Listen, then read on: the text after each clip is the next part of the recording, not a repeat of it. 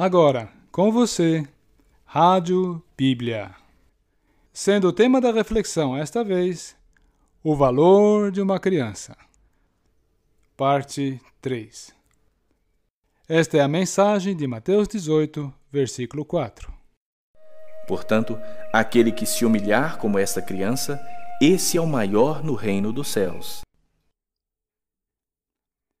Então veja que o Senhor Jesus agora está falando de se humilhar como as crianças. Ora, as crianças não estão preocupadas com rótulos, com posições, com títulos. Elas querem brincar, elas querem viver. As crianças estão sempre dispostas a servir e elas gostam de ser úteis. E a grande virtude das crianças é que, quando repreendidas, elas continuam dispostas a aprender, a ajudar, a aprender e a ajudar.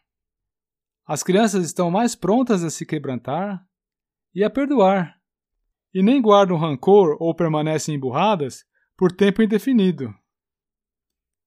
E Jesus disse mais, agora em Mateus 18, versículo 5: Quem receber uma criança tal como esta, em meu nome, a mim me recebe. Como temos visto as crianças, hein? Nos ocorre que quando uma criança se aproxima de nós, Jesus está se aproximando junto?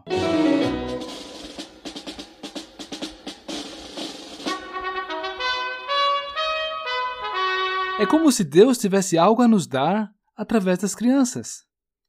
E aí? Estamos dispostos a receber isso? Quando estamos em algum lugar e chega um casal com filhos, nós abraçamos os adultos, beijamos os adultos e as crianças.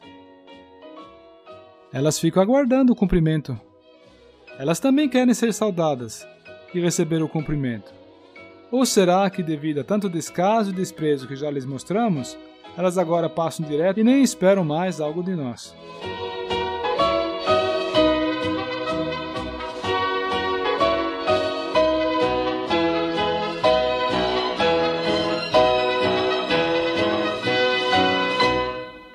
Vamos avançar mais um versículo e agora chegamos a Mateus 18, versículo 6. E então, tomando-as nos braços e impondo-lhes as mãos, as abençoava. Sabe que nesse mundo moderno, tecnológico e corrido dos nossos dias, o Senhor Jesus ainda tem esse mesmo desejo para conosco? Pergunto: temos tirado tempo para tomar nossas crianças nos braços, orar com elas e abençoá-las?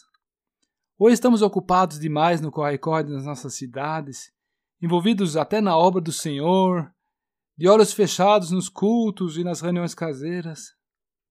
Tão ocupados que não podemos nem oferecer ao Senhor os nossos braços e mãos, para que Ele possa, através de nós, abençoar as nossas crianças, os nossos pequeninos, ou melhor, as suas crianças, os seus pequeninos. Como estamos com relação a isso?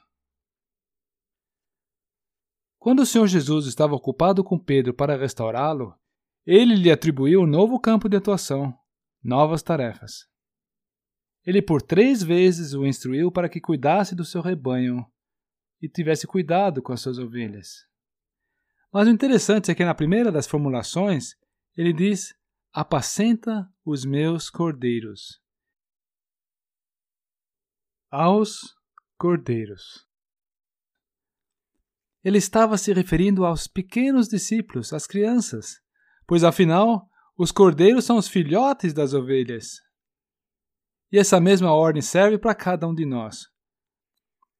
Quando pensamos em fazer discípulos, será que nos ocorre também que podemos fazê-lo entre os pequeninos? Um pouco antes de subir ao céu, o Senhor Jesus ainda reiterou aos discípulos para que cuidassem das crianças.